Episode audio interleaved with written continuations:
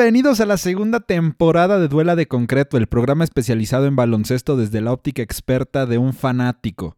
Yo soy su anfitrión Abel Cuellar y realmente estoy muy feliz, muy dichoso de poder continuar con este proyecto, de llevarles hasta sus bellos hogares, hasta sus oídos, hasta sus transportes públicos en los que escuchan los podcasts. Eh, les doy eh, una grata bienvenida a la continuación de este programa, que aparentemente sí hay presupuesto, no nos cortaron de, de la transmisión. Todavía podemos seguir hablando de básquetbol como maníacos.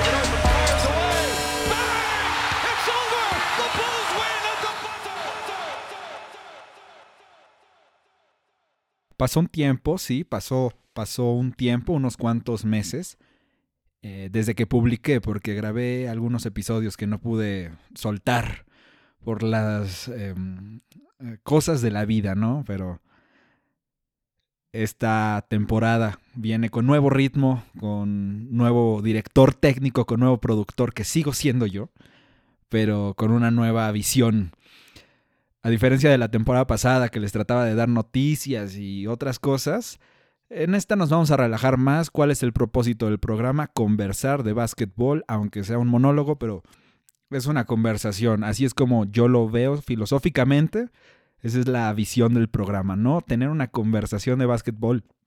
Entonces, no voy a hablar de cosas que no, vea, no voy a hablar de cosas en las cuales eh, no me sienta cómodo. Entonces, pónganse los cinturones que este viaje va a tener un poquito más de, de confianza, ¿no? Es de segunda temporada, nuevos personajes. Y abrimos el día de hoy, después de cuatro partidos, la mayoría de los equipos ya tienen cuatro juegos en su calendario. Verdaderamente hoy tuvimos unas actuaciones impresionantes y las que pasaron antes de la de hoy, ¿no? Pero me emocioné bastante con el partido de Charlotte contra los Celtics. Eh, los Hornets tienen un equipazo. Jay Borrego por fin se afianzó como un, director técnico de, de, calidad de NBA. Sobre todo teniendo un talento que supone va a ser generacional en la Melo Ball. Y un candidato, ahorita está como candidato a jugador mm, em, Most Improved Player este premio raro que nunca nadie sabe cómo votarlo, pero eh, Miles Bridges dio un salto impresionante en estos primeros cuatro partidos, comparados con algunos de la temporada pasada que parecía que nada más había clavar, eh, matar el balón en la canasta, no sé cómo lo digan ustedes, amigos latinoamericanos, pero Miles Bridges eh, ahorita está con actuaciones tremendas, hasta lo nombraron jugador de la semana del Este hoy que es una nueva semana, estoy grabando esto en lunes por la noche, después de ver los partidos. Eh, también me impresionaron los Cleveland Cavaliers, pero hablaré ahorita de ellos. Eh, Miles Bridges ha tenido cuatro partidos muy buenos. Por primera vez en la historia, Charlotte Hornets ha tenido un inicio de temporada con tres victorias consecutivas. Impresionante, pero recordemos que es un, fue un equipo de expansión por allá de los noventas, entonces tiene razón de ser. Em, y sí, verdaderamente increíble la actuación de sobre todo los Celtics, que por segunda ocasión en esta temporada, en cuatro juegos, dos ya se fueron a tiempo suplementario. Primero contra los Knicks en una derrota y ahora emparejan las cosas con una victoria en Charlotte. Eh, los Celtics estrenan coach con Ime Udoka, ya sus primeras dos victorias en la NBA, después de sus primeras dos derrotas, pero las cosas parecen que no van a ser tan lúgubres como se pensaba en los primeros dos partidos o como varios aficionados lo quieren ver así. Yo no, yo sí pienso que tener dos talentos generacionales como Jalen Brown y Jason Tatum te permite ser un mal entrenador y tener varias victorias. Si em, equipos con, con Harden han logrado llegar hasta finales de conferencia del oeste teniendo malos entrenadores. Eh, como, como, bueno, no, no, estoy degradando a grandes, grandes entrenadores que ha tenido Harden, pero entienden el punto, ¿no? Tener buenos jugadores hace que ganes partidos. Y me emocioné bastante con el partido, sobre todo porque la forma en que los Celtics llevaron la cosa a tiempo suplementario, que claro, no debería de ser así, considerando que los Celtics tienen más veteranos que, que los Hornets, pero el talento es el talento. Eh, están acostumbrándose al nuevo sistema de Udoka, Ime Udoka, el entrenador. Y pues ah, es un equipo al que yo sí le tengo el ojo puesto, a los Celtics y a los Hornets también. Los Hornets creo que van a llegar lejos esta temporada, considerando que la pasada llegaron al play-in. Que eso es algo que, me encanta. Eh, hace años se hablaba siempre de quiénes son tus ocho favoritas, a favoritos de cada conferencia. Eh, yo no soy una persona que esté cómodo dando pronósticos, siguiendo la escuela, la filosofía de Álvaro Martín y el coach Carlos Morales. Los pronósticos ponen en tela de juicio tu integridad como periodista, reportero, analista o en mi caso fanático que está dando eh, su, su, experiencia en un enfoque, eh, en un medio de comunicación, ¿no? Entonces no me gustaría tentar mi suerte diciendo quién creo que va a ganar el título. Se me hace una eh, una tarea burda que no tiene mucho sentido porque ¿qué gano yo? Yo no apuesto, no me gustan las apuestas, no me gusta jugar a que soy un profeta. Entonces, eh, solamente voy a hablar de las experiencias que se pueden, perdón, de las expectativas que se pueden generar basándose en el talento de un equipo como los Lakers que tienen expectativas astronómicas por tener talento generacional.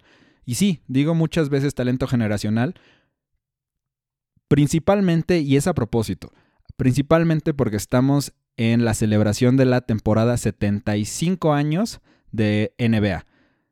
Eh, llevan 75 temporadas jugándose este hermoso deporte de manera profesional con el título de NBA, de National Basketball, ya sea liga o asociación, pero el, básquetbol nacional en Estados Unidos. Entonces, creo que vale la pena bastante el hacer todas estas eh, observaciones sobre los talentos generacionales que ya salió una lista de los 75 mejores jugadores en la historia NBA. No creo que sea correcta porque ahí, o sea, no me refiero a que no esté correcto hacerlo, me refiero a que siempre va a haber ciertos matices en la perspectiva que va a generar que haya inconformidades pero Russell Westbrook, LeBron James, Carmelo Anthony y creo que Anthony Davis, los cuatro están considerados como 75 de los mejores jugadores y que estén todos en un mismo roster, no importa el año, impacta, impacta en las expectativas que se tiene de un equipo. No sé si puedan ganar el campeonato después de sus primeros tres, cuatro partidos, como que eh, mucha gente está eh, pues no tan segura de que vayan a llegar lejos, pero no es mi labor el hacer ese tipo de pronósticos, solamente que las expectativas de ese equipo está pues bastante elevada. Hay gente que dice que van a llegar a la serie de campeonato, a las finales de la NBA, pero ya veremos, el tiempo nos dirá. Eh, pero sí, yo no soy una persona que, por lo menos en esta segunda temporada y a futuro, vaya a dar pronósticos o vaya por ese juego de azares en los que nombro quién creo que va a ser el jugador más valioso o el most improved o eh, cosas así. Les voy a decir quiénes yo creo que podrían o tendrían que estar, que ahí sí puedo meter mi cuchara, porque tengo una opinión y mi opinión está respaldada por lo que veo día a día, que sí soy un maldito adicto al básquetbol y no solamente veo la, NBA, sino también la futura G League con Capitanes Ciudad de México que están soltando los jugadores que van a estar en el roster de una manera bastante curiosa. Cualquiera de los que sea coleccionista de tarjetas de Pokémon, NBA, hockey, béisbol, incluso los álbumes Panini, que, saben que se pueden comprar una caja con muchos sobres y en esos sobres vas sacando las tarjetas para ir armando tu colección. Y los capitanes decidieron, como está de moda eso, a utilizar sus cuentas digitales, yo lo veo en Twitter, donde ponen tweets con los sobrecitos y van abriendo y sacando las tarjetas. Y es bastante curioso, interactivo y la verdad, un respeto al community manager de capitanes o al equipo de community managers de capitanes que desde los Olímpicos han estado aplaudiendo los éxitos de los mexicanos porque en cierta forma son embajadores del país al representarnos en la segunda división de la liga más importante de básquetbol. Entonces, me parece bastante importante la mención y empieza la temporada de la G League en noviembre. Entonces, a estar al pendiente, Capitanes no va a jugar esta temporada en México por temas de frontera. No quisieron poner en riesgo a sus propios jugadores viajando y tampoco a los otros equipos y es muchísimo más práctico que todos estén en suelo americano, no porque ellos tengan la mejor salud del mundo, pero porque ahí se está jugando la liga, ¿no? Entonces hay que acatar esas normas, como le pasó a Toronto la temporada pasada y pues así está la cosa. Regresando al tema que estábamos hablando de los partidos de hoy, eh, usualmente en este, en este en este medio, en este su programa, en esta su casa, voy a, perdón, hay que, hay que hacerle a la mamada con la radiofonía, ¿no?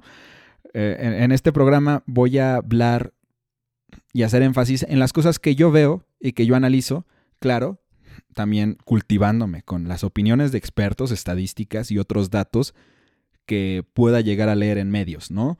No todo es propio, hay muchas cosas buenas que rescatar y eso lo voy a hacer pero no voy a estar hablando que el meme que este, que el Lamelo Ball con su traje chillón, nada, nada, nada, nada.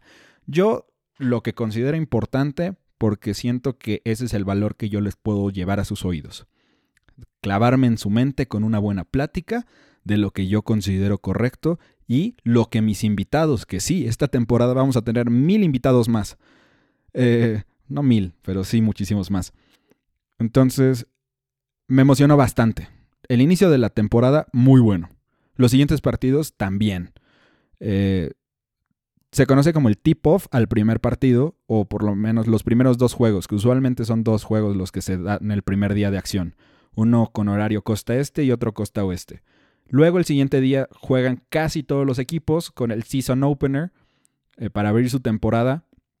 Y luego se siguen celebrando como que cada vez que un equipo juega por primera vez en casa, porque mm, el público eh, de tu propio estadio, de tu propia arena, te llena de una energía diferente y tal vez perdiste los dos primeros que estuviste de visita y luego ya empiezas a agarrar tu ritmo. Eso le ha pasado a bastantes equipos en bastantes momentos históricos. Em, por eso hay tantos récords, ¿no? Como la mejor apertura de serie, con 17 victorias, la mejor eh, racha de partidos ganados consecutivos, y así, ese tipo de cosas. Entonces, por lo menos muchos de los season openers, perdón, de los, eh, sí, de los season openers, cuando los eh, eh, equipos juegan por primera vez, fueron interesantes, como ese partido de los Celtics contra los Knicks, que los Knicks lograron cerrar el partido que se les estaba escapando de las manos, pero Madison Square Garden es Madison Square Garden y el público generó esa furia, ese entusiasmo para que los, los Knicks eh, ganaran en casa. Que busquen los highlights, se los recomiendo bastante por la forma en que Boston logró forzar el tiempo suplementario. Los Bucks, después de un gran partido para abrir la temporada, tuvieron una caída dramática así cañona contra uno de los que se consideran contendientes al título, Miami Heat. Que este es algo que dice bastante uno de mis podcasters favoritos, llamado Chris Vernon de The Mismatch, dice que normalmente un equipo campeón o una dinastía se forma con veteranos. Le pasó a Milwaukee, después de años de decir Giannis es el mejor jugador de la liga, Giannis tiene supremacía sobre todos, Giannis domina en todos los aspectos de la cancha, no lograba llegar a las finales. Y después de esas experiencias, ese corazón veterano en el equipo con PJ Tucker, con Chris Middleton, con él mismo y con unos cuantos novatos que durante eh, el pasar de la postemporada de la temporada pasada, claro, que fue cuando Milwaukee ganó. Felicidades, un aplauso, su primer título después de 50 años. No es sarcasmo, es genuinamente un aplauso. Me, gusta, me gustó bastante la serie de campeonato. Pero necesitaron ese punch veterano. Entonces Miami cumple en esta temporada con esas expectativas. Regresamos a la palabra mágica de estas primeras semanas de, temporada. Miami tiene a Kyle Lowry, un campeón. Jimmy Butler, que llevó a su equipo a las finales. Bama de Bayo, que ya creció como jugador. Se piensa que es un contendiente a jugador defensivo del año, recordando la tapa que le hizo a Jason Tatum para cerrar uno de los partidos claves para que Miami llegara a las finales en la burbuja. Eh, que fue hace menos de dos años, ¿eh? O sea, hace dos temporadas, pero fue menos de dos años. Entonces está muy loco. Y Adam Silver está explotando a sus jugadores, ¿eh? incluso a los entrenadores y a todos los organizadores. Pero bueno, ese ya es un tema que se lo dejamos a los sindicatos. Miami tiene la experiencia, tiene el crecimiento, tiene un Tyler Hero que quiere mostrar que es em, pues un jugador que va a llegar lejos en la NBA. Y aplastaron a Milwaukee, que tenía estos aires de campeón, que los mantuvieron hasta el primer día en la ceremonia de, entrega de anillos. Y en ese partido contra, contra el Miami Heat se desconchinflaron. Algo muy importante a considerar es esa energía, esa enjundia que traía Miami, que fue un partido en casa, en, South Beach y pues no habían tenido esa oportunidad de gritar y exclamar los aficionados en, en, mucho tiempo. Entonces ese season opener fue explosivo. Ya después van faltando los aficionados porque Miami Heat tiene como cinco, cinco aficionados leales y dos de ellos viven en México y los otros tres son cubanos. Entonces no les alcanza para un boleto. Pero quienes van mientras abren los clubes, aunque los clubes en Miami jamás cierran, pero es raro ver un partido de, de ejemplo, pasar del Madison Square Garden que estaba a reventar y que se escuchaba más el vitoreo del público que a los comentaristas, pasar a Miami y de repente ver asientos vacíos, como que saca de onda. Pero así pasa, hay ciudades que son más eh, de aficionados que otros. Eh, eh, se prefiere tener aficionados leales que sean 5 de 10 posibles a tener aficionados que le abuchan a su propio jugador y que forzan a que dicho jugador se, se, quiera ir de su, de su ciudad porque nada más le andan diciendo que lanza puros ladrillos.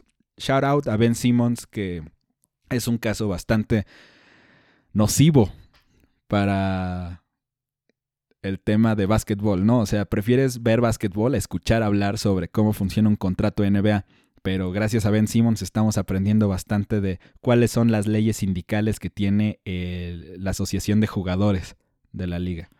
Ese tema no lo voy a tratar hoy, pero interesante ver cómo Joel Embiid es el, el amo y señor de su propio equipo y cómo es que estar rodeado de tiradores le ha funcionado bastante para mostrar que sí tiene capacidad para ser el MVP, si es que se mantiene sano. Eh, de los otros partidos que vi y de los equipos que les tengo esperanza, no mucha, pero les tengo esperanza. Memphis ayer jugó contra un Lakers que quería su primera victoria. Y Lakers lo logró a pesar de hacer todo mal al final del partido. Ya Morant tuvo 40 puntos y 10 asistencias. La primera vez que pasa eso en esa franquicia, en Memphis, la primera vez que un jugador tiene 40 puntos y 10 asistencias. Y tenía para empatar el juego y mandarlo a tiempo suplementario, pero falló el tiro libre que los pudo haber llevado a la prórroga. Lástima, esas cosas pasan y ya va a tener un, un, gran peso que lo va a hacer más fuerte. Es como Goku cuando se pone a entrenar y entrenar y entrenar para vencer al rival que es superior a él y de repente Goku gana y otra vez la misma cosa una y otra y otra vez. También pasa con los atletas.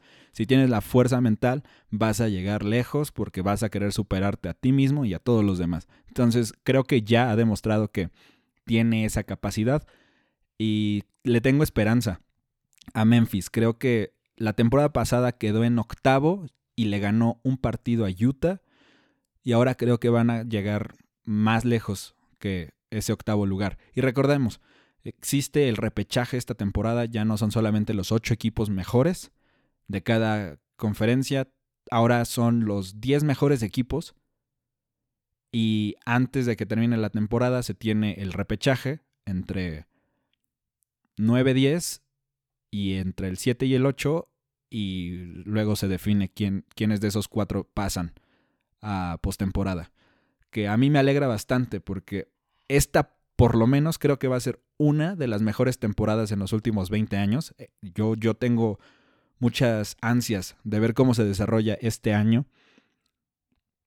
Y pues hay bastantes equipos, bastantes equipos con bastante talento joven y con bastantes veteranos. Como decía, Miami tiene este calibre de veteranos con combinación de jugadores jóvenes que no son eh, rookies, son jóvenes.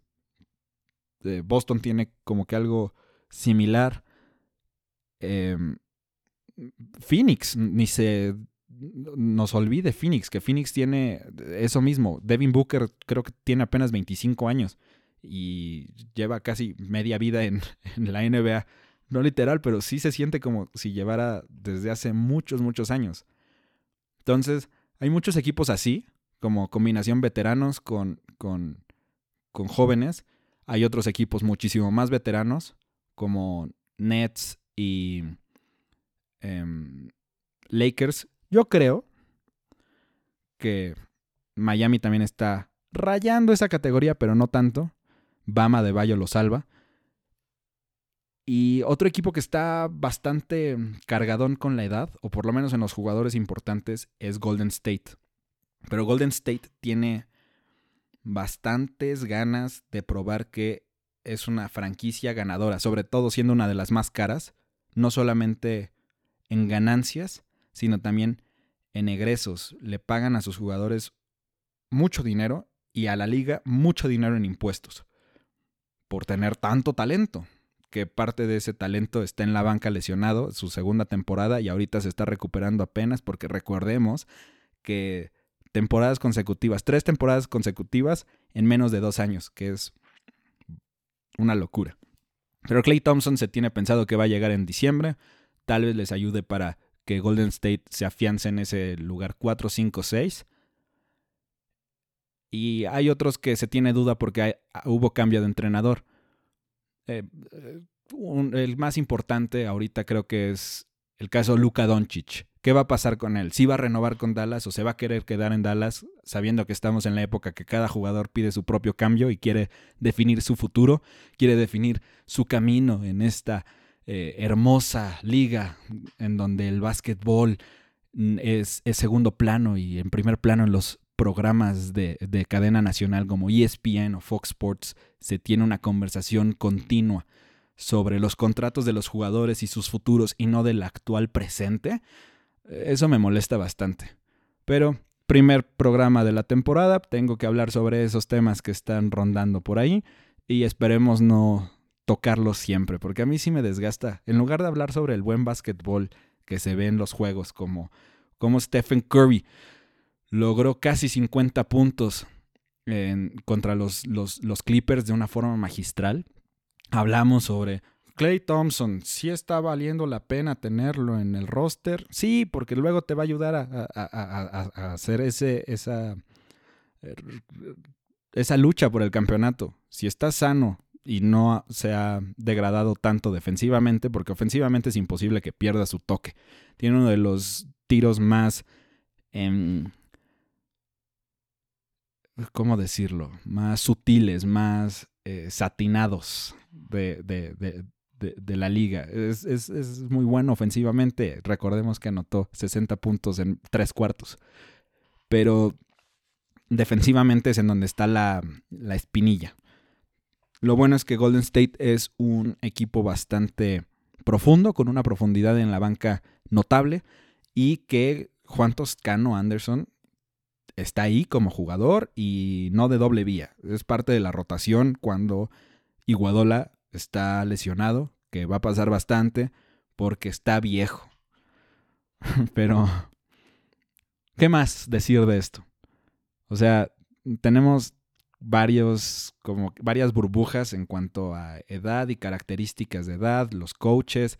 Luka Doncic está con eh, Jason Kidd, que creo que es el peor entrenador puede tener Luka Doncic, porque Jason Kidd es una mala persona y que además arruinó el tiro de Giannis Antetokounmpo. Ahorita por fin lo está retomando. Giannis Antetokounmpo ya tira triples con confianza, que es bueno y con buena mecánica de tiro.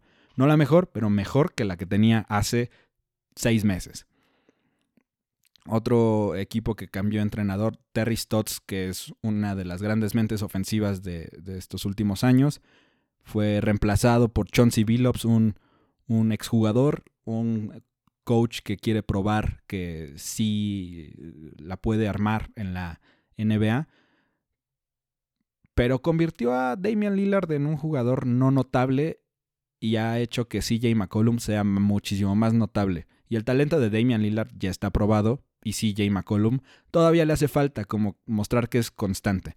A ver a dónde los lleva, a ver si logra que ese sistema se convierta en victorias más que en partidos divertidos. Pero los que yo he visto, los vi contra Sacramento y no me gustó, me aburrió. Preferí estar en el teléfono que ver el partido. Entonces, no es uno de los equipos que recomiendo. Tengo mucha esperanza por los equipos jóvenes. Tengo mucha esperanza por Memphis, Cleveland, Sacramento. Y estoy hablando de los equipos jóvenes que no se han demostrado en postemporada. Que hay muchos equipos jóvenes que ya se demostraron en postemporada. Entonces, a seguir con la lista. Memphis, Cleveland, Sacramento. El equipo del este que me tiene como que sí, ¿no? Es Orlando.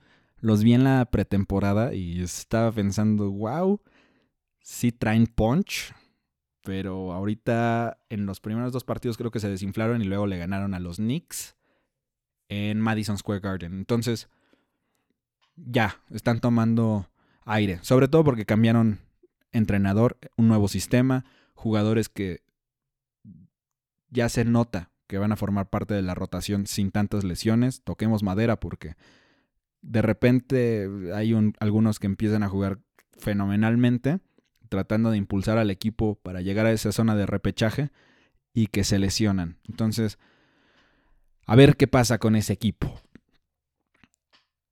Washington no sé cómo considerarlo, si joven o viejo, pero ahorita tienen un buen inicio. No los he visto todavía, los voy a ver esta semana, a ver qué pasa. Sobre todo porque Bradley Bill no se quiere vacunar, entonces tal vez eso les afecte a la larga. ¿Y qué? ¿Qué quieren que les diga ahorita sobre, sobre los contendientes? ¿Quiénes son los contendientes?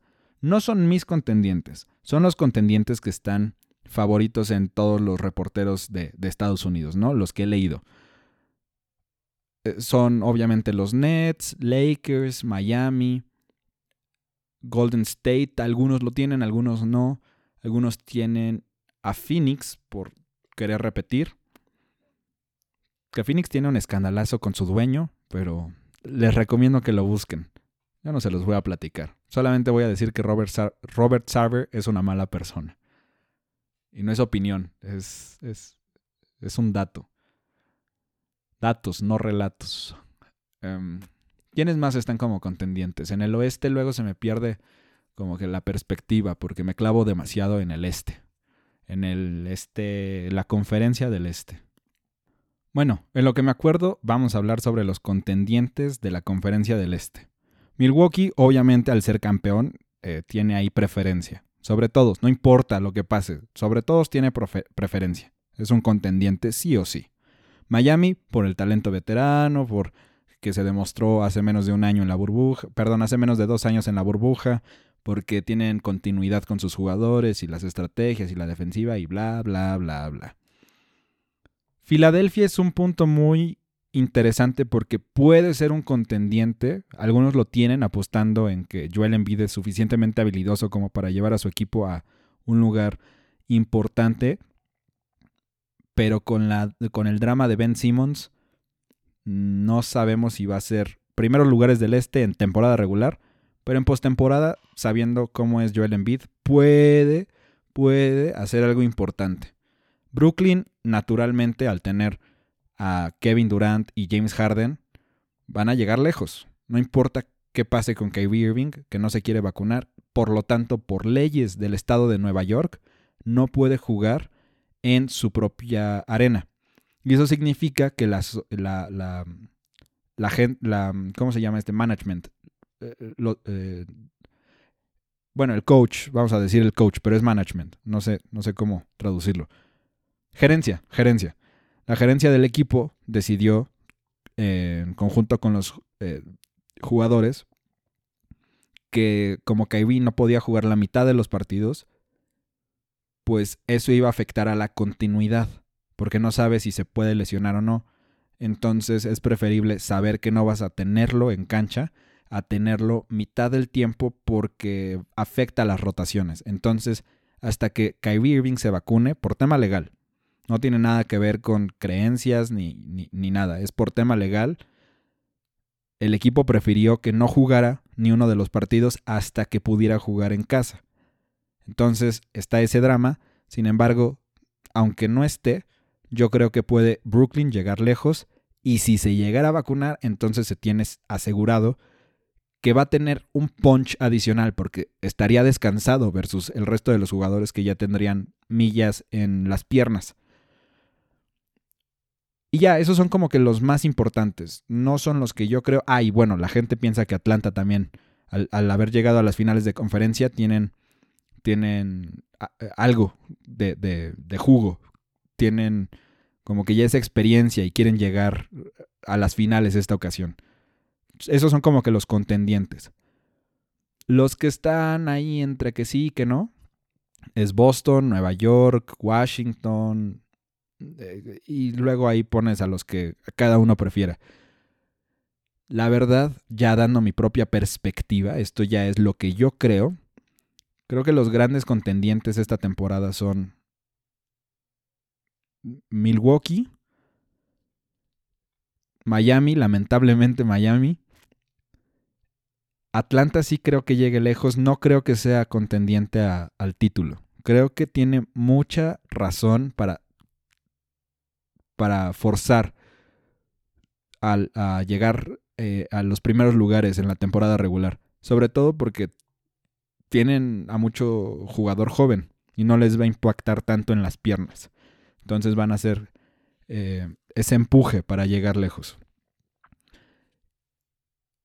Y Nueva York, Boston, Filadelfia los tengo ahí medio mezclados con Chicago, porque son equipos que pueden, tienen el talento, pero hay cosas como que no se resuelven tanto.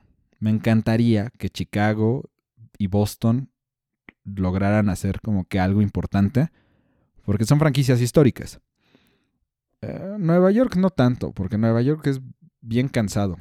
Sus fanáticos hacen buenos memes, ¿no? O sea, ellos, ellos son los buenos memes, no hacen de los publican. Ellos son los buenos memes. Pero de repente sí molesta sobre todo eh, cuando no han ganado nada y sienten que eh, son, son los Warriors del 2018. Entonces, no me encantaría que estuvieran ahí, pero seguramente van a estar en posición de playoffs. ¿Y qué más decir de esto? O sea, Chicago, Chicago tiene un equipazo, sobre todo en transición. Y Billy Donovan, ahorita en inicio de temporada, que van 4-0, no han perdido todavía, eh, Billy Donovan está demostrando que sí, él es un gran entrenador y que no era nada más Russell Westbrook en la banca, bueno, en, la plantilla. Eh, que él, sabe dirigir porque tiene a Zach Lavin, DeMar DeRozan, un Alex Caruso que sirve de un gran defensa y de slasher. Tiene esas cualidades que les, les va bien con un gran, gran, gran, gran pasador que es Lonzo Ball. Y no se nos olvide Bushevich, que, mira, ofensivamente, brillante. Defensivamente, no tanto. Pero si los demás se esfuerzan, él se esfuerza. Entonces, me gustaría ver a Chicago lejos. Y obviamente me gustaría ver a, a Boston también haciendo algo importante, considerando que Jason Tatum tiene esta magia cuando está en cancha. Eh, hasta los fanáticos de los Lakers se, les hace agua a la boca cuando lo ven jugar. Lo desean, lo quieren en su equipo. Casi, casi como si hubieran tenido la oportunidad de seleccionarlo en el draft, pero no lo hicieron. Entonces, eh, esos son como, como los, los datos ahorita que voy a dar sobre la conferencia del Este. Ya me estoy acordando de la conferencia del Oeste. Y si te hiciste bolas en todo este recorrido porque sientes que estoy nada más baluceando, sí, nada más estoy baluceando porque es para pasar el rato, no te tienes que aprender nada, esto no es la escuela. ¿Para qué te quieres aprender esto? ¿Para qué le quieres atenderle? Mejor escucha el programa cada semana y así tienes algo nuevo. Bueno, no literalmente cada semana, pueden ser dos veces a la semana, puede ser una vez a la semana, puede ser una vez cada dos semanas. Así es el programa, es fluido, es una conversación, es como acordarte de, ah, tengo este gran chiste, déjame, se lo comparto a mi amigo y luego dejas de hablar con ese amigo por tres semanas. Así puede ser este podcast, nada más estate al, tanto de, de, de, mis redes sociales, arroba patona de mezcal, cuando publico el condenado episodio, que te sirve para mantener fresco. Si quieres ver un partido, dices, fíjate que hoy es miércoles de NBA. Hoy es viernes y no voy a salir. ¿Por qué? Porque me voy a quedar viendo el básquet. Déjame escucho antes de que sean las 5, 6 de la tarde. Déjame escucho mientras ignoro a mi profesor en clases virtuales. ¿Por qué no escucho Duela de Concreto, el programa especializado en baloncesto? Que sí. Habla como experto, pero es un fanático. Entonces, mira, si te hiciste bolas, da igual, te lo voy a repetir, no solamente hoy, sino la siguiente vez que me escuches. ¿Por qué? Porque las nuevas ideas no nacen así tan fácil, no son trigo. Las buenas ideas se cultivan, las buenas ideas se fermentan, las buenas ideas son malta que se genera en una buena copa de whisky. Las buenas ideas son el tobalá de los mezcales. Tarda mucho en hacerse una buena, pero se disfruta demasiado. Entonces, a ver, ¿quiénes creen que vayan a ser los contendientes del este? Ustedes hagan su lista. Los que yo les pienso decir que voy a escoger tres nada más. No vaya a ser ahí una lista de 16 equipos y solamente hay 15. Ya. Hay que reducir, hay que hacerlo. No es pronóstico, es quienes creo, por lo que han demostrado en pretemporada, con los jugadores que tienen y opiniones de expertos que también utilizo para fundamentar esto que voy a decir. Creo que los equipos que van a llegar lejos esta postemporada, o por lo menos van a estar en los primeros tres lugares de temporada regular, son Miami porque tienen continuidad y tienen talento veterano y joven. Tienen piernas para desgastar con cierta profundidad y un coach que tiene varios títulos. Entonces, tienen muchas posibilidades de hacer algo interesante esta temporada. Otro, Brooklyn, que aunque les falte Kyrie Irving, tienen bastante talento así como están. Por lo menos en ofensiva. Y en defensa es nada más cuestión de enfocarse o ganarles por un punto, ganando 141 a 140 diario. Que sí pueden, Kevin Durant lo demostró en los Juegos Olímpicos. Y James Harden se tiene que acostumbrar a las nuevas reglas que no ha notado demasiado ahorita, no por eso, sino porque no ha tratado de penetrar la pintura. Tiene que acostumbrarse a jugar con los nuevos postes. Con la Marcus Aldrich y con Blake Griffin, que son más de pick and pop últimamente. Eh, Harden estaba acostumbrado a jugar siempre con estos vertical spacers, los que hacen que el, defensa se tenga que poner abajo de la canasta para que no, no, no clave el balón, el rival. Entonces Brooklyn creo también que por tener a Kevin Durant y James Harden es suficiente. No necesitan a nadie, a nadie más, pero tienen a otras personas. También son viejos, algunos son muy jóvenes, pero tienen. Y van a empezar a agarrar ritmo. Y también creo que Atlanta, sobre Filadelfia, sobre Nueva York, sobre Boston, sobre cualquier otro, creo que Atlanta tiene estas ganas de, hacer algo importante con esta temporada en cuanto a temporada regular. En postemporada no sé cómo les vaya a ir. No sé qué vaya a pasar. Trey Young ya demostró que es muy, muy bueno en postemporada. Pero en temporada regular este es como hacia donde yo creo que va a ir. Mm, esperemos eh, que, que seguir a estos tres equipos nos dé buenos resultados.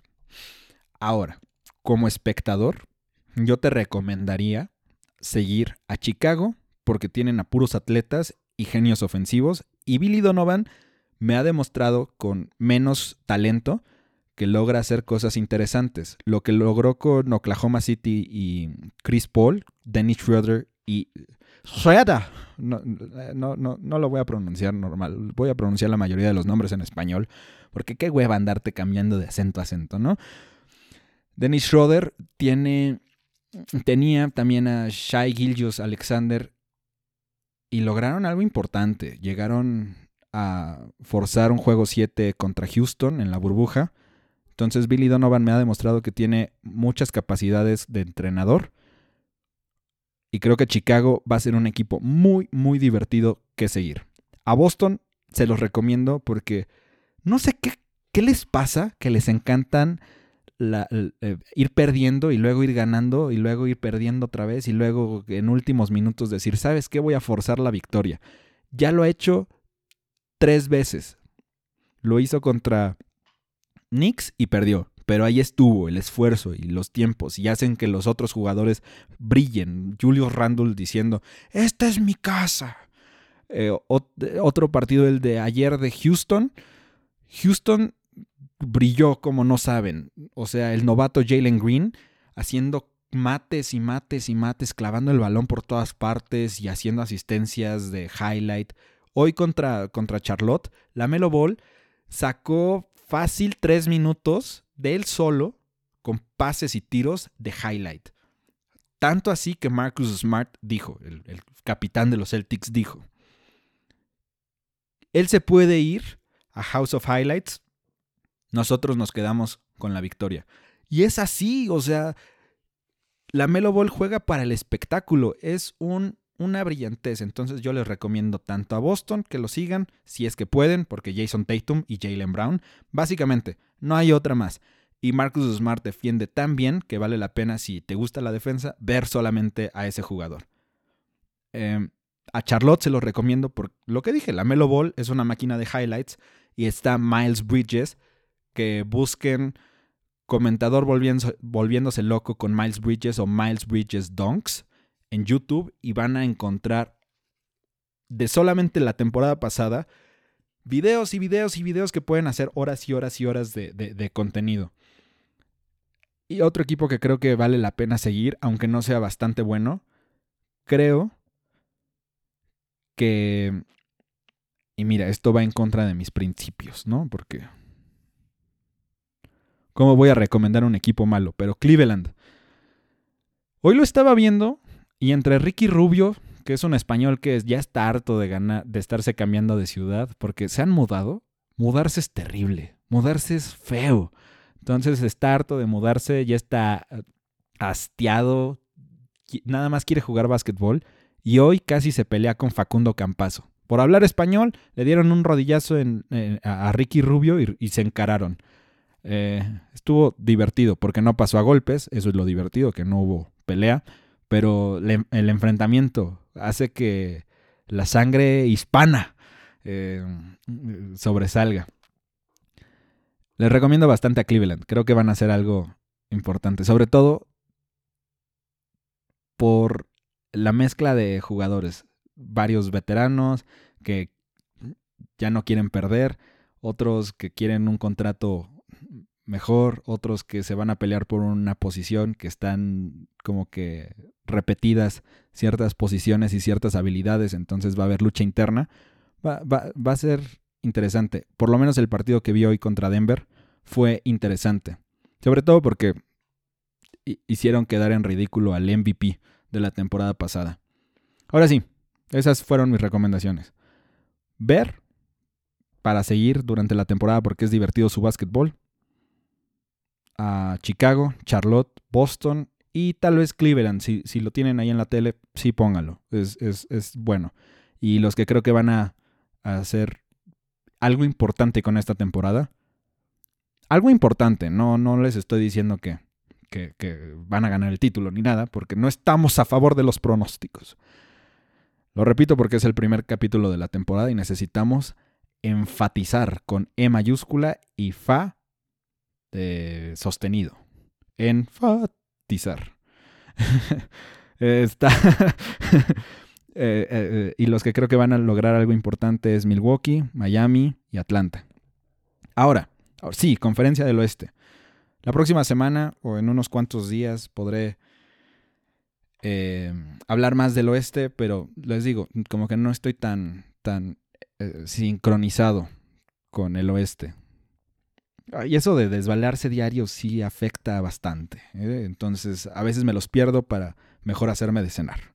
Pero, mira, ahorita Golden State y Utah están invictos. Utah nada más ha jugado dos partidos, pero sí es interesante cómo ya van dos, tres temporadas que logran estar en esos primeros cuatro lugares y no hicieron cambios drásticos en, en su rotación. Entonces, Utah puede estar ahí como contendiente. Contendiente a los primeros lugares en temporada regular. Ya hemos visto cómo Rudy Gobert se vuelve un un peso en contra de su propio equipo en postemporada. No porque sea malo, sino porque todos quieren demostrar que, que pueden dominar ofensivamente al jugador defensivo del año. Entonces, es como, como cuando Jordan quería humillar a quien le ganó su MVP. Más o menos lo mismo, pero en contra del jugador defensivo del año. Golden State no creo que mantenga este ritmo no porque no tengan las habilidades, sino porque sus victorias han necesitado de actuaciones bastante importantes de, Stephen Curry o de Draymond Green o de eh, eh, algunos que no son tan constantes. Y con Stephen Curry me refiero a 50 puntos, con Draymond Green arriba de, del triple doble o casi el triple doble. Y de los otros que sí, pueden tener una noche de anotar el 70% de sus triples y luego se caen a tener un 12% en sus triples. Por eso no le tengo tanta confianza. Hasta que llegue Clay Thompson y que me demuestre que sí está en forma. Entonces, por eso no digo que es contendiente, contendiente, pero hay un asterisquillo, ¿no? Entonces creo que Utah, Denver, tiene que demostrar si regresa Jamal Murray, que no sé cuándo va a regresar de su lesión, que se rompió el ligamento anterior cruzado. Pero si también regresa en forma, va a ser un equipo importante. Que, el equipo a vencer, yo diría. Phoenix, por haber llegado a las finales. Entonces ahí tenemos a los tres. Utah, Denver y Phoenix. Los demás eh, tienen ciertas dudas. Sobre todo Lakers. Lakers podría ser ahí el cuarto y en quinto lugar como Golden State. Porque el oeste sí está más cargado que el este. Pero creo que Golden State entra más en la categoría de ¿Qué equipos te gustaría ver esta temporada? Yo pondría los Warriors. Sobre todo por mi paisano, Juan Toscano Anderson, que hace todo bien, pero a veces falla demasiado. No porque tire mal, sino porque no tira. Y eso lo considero un fallo. Teniendo la oportunidad de un tiro abierto que no lo intentes, eso hace que la defensa te considere como un no tirador y eso hace que tenga doble marca Stephen Curry a todo momento.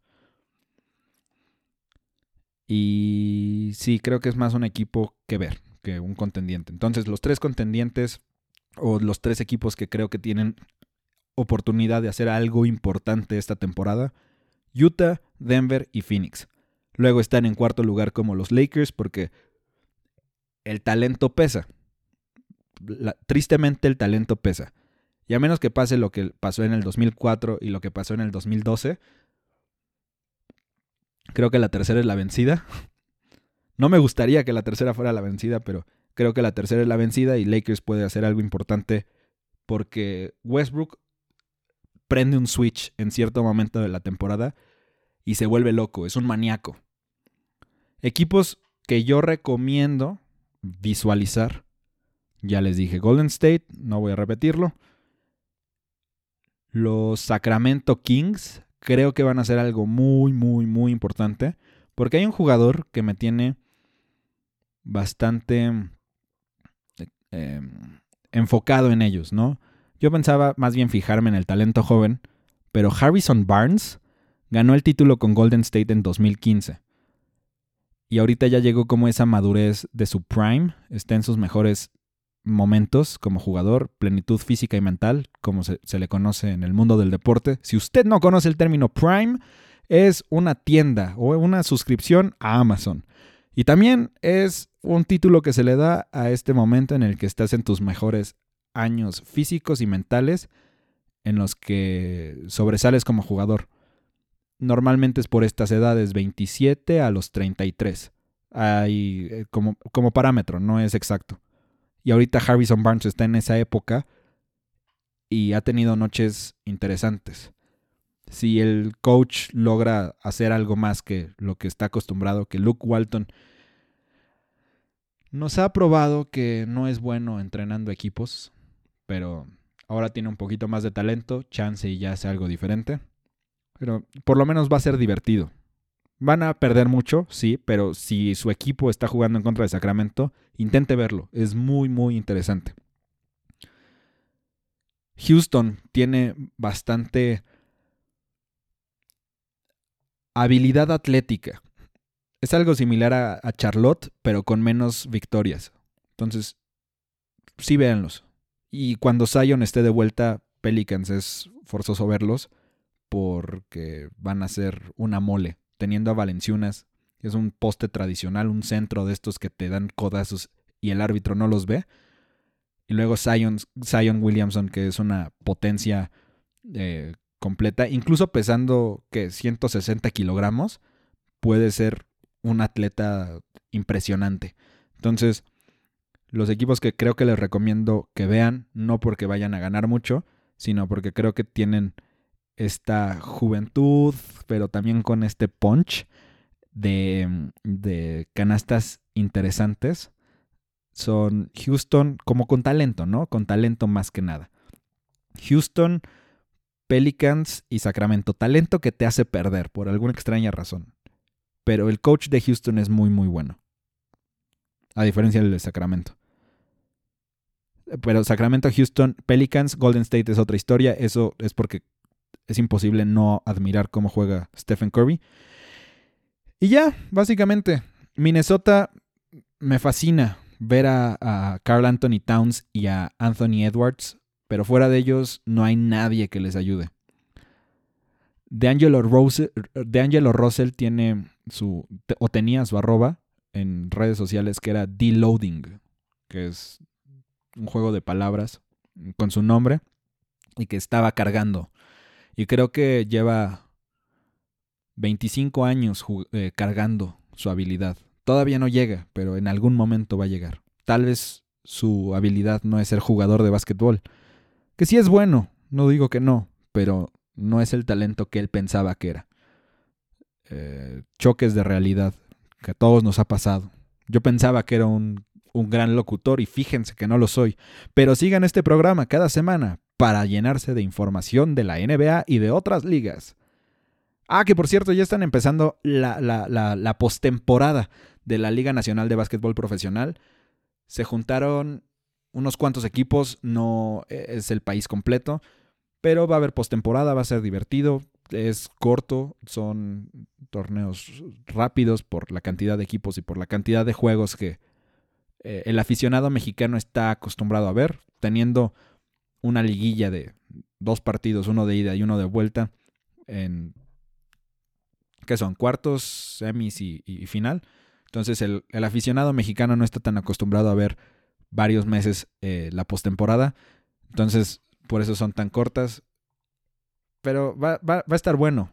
Yo le pongo, ahí sí, como no me importa el análisis basquetbolero porque eh, no puedo seguir tanto, no por no, por no porque no me guste, Me encanta la Liga Nacional de Básquetbol Profesional, pero hay otras tareas que se tienen que hacer, ¿no? Entre la universidad y eh, hacer este tipo de proyectuchos, proyectones, son proyectones, es un proyectón esto que, que, escuchan.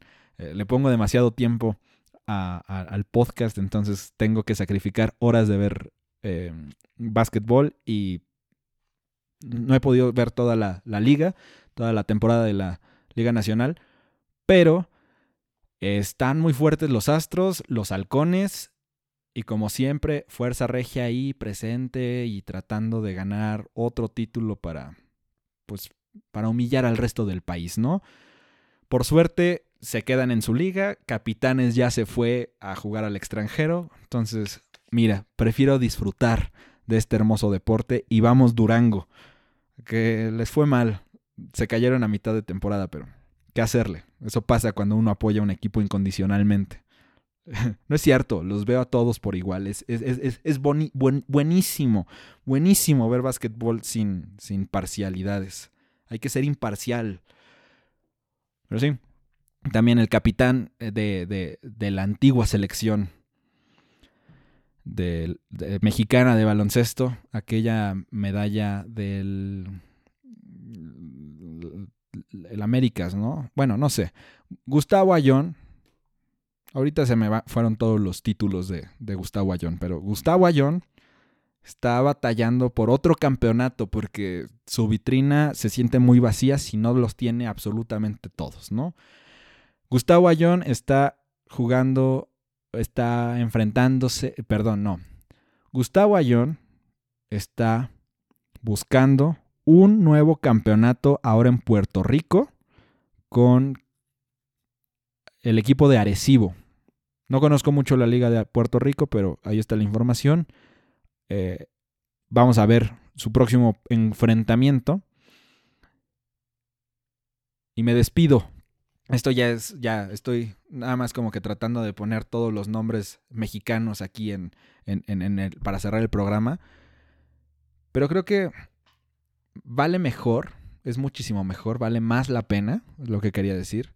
Vale muchísimo más la pena y es muchísimo mejor cerrar el programa de hoy con una nota espectacular. No es la cereza sobre el pastel.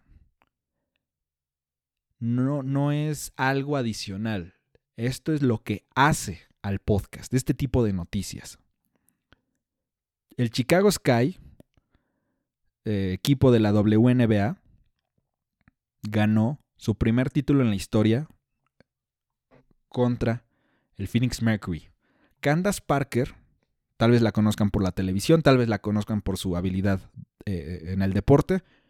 Candace Parker llevó un título a su, ciudad natal y este programa se alegra de ese tipo de noticias porque somos muy de brindarle orgullo a nuestras ciudades. Cada quien tiene la suya, pero a mí me gusta esa parte del deporte, cómo es que gente que creció viendo a los atletas logrando todo en su ciudad, hacen su carrera y regresan para brindarle ese mismo éxito a su propio pueblo. Eh, se me hizo una historia bastante interesante y esta es la razón por la cual es la noticia que hace al programa. Phoenix perdió dos finales en menos de tres meses. Perdió las finales de la NBA y de la WNBA. Entonces, Ahí lo tienen. Es con lo que quería cerrar. Phoenix lamentablemente no sabe ganar. Llega, pero no concluye. Phoenix es el Cruz Azul de las ciudades estadounidenses. Muchas gracias por eh, escucharme. Nos vemos pronto o nos escuchamos pronto.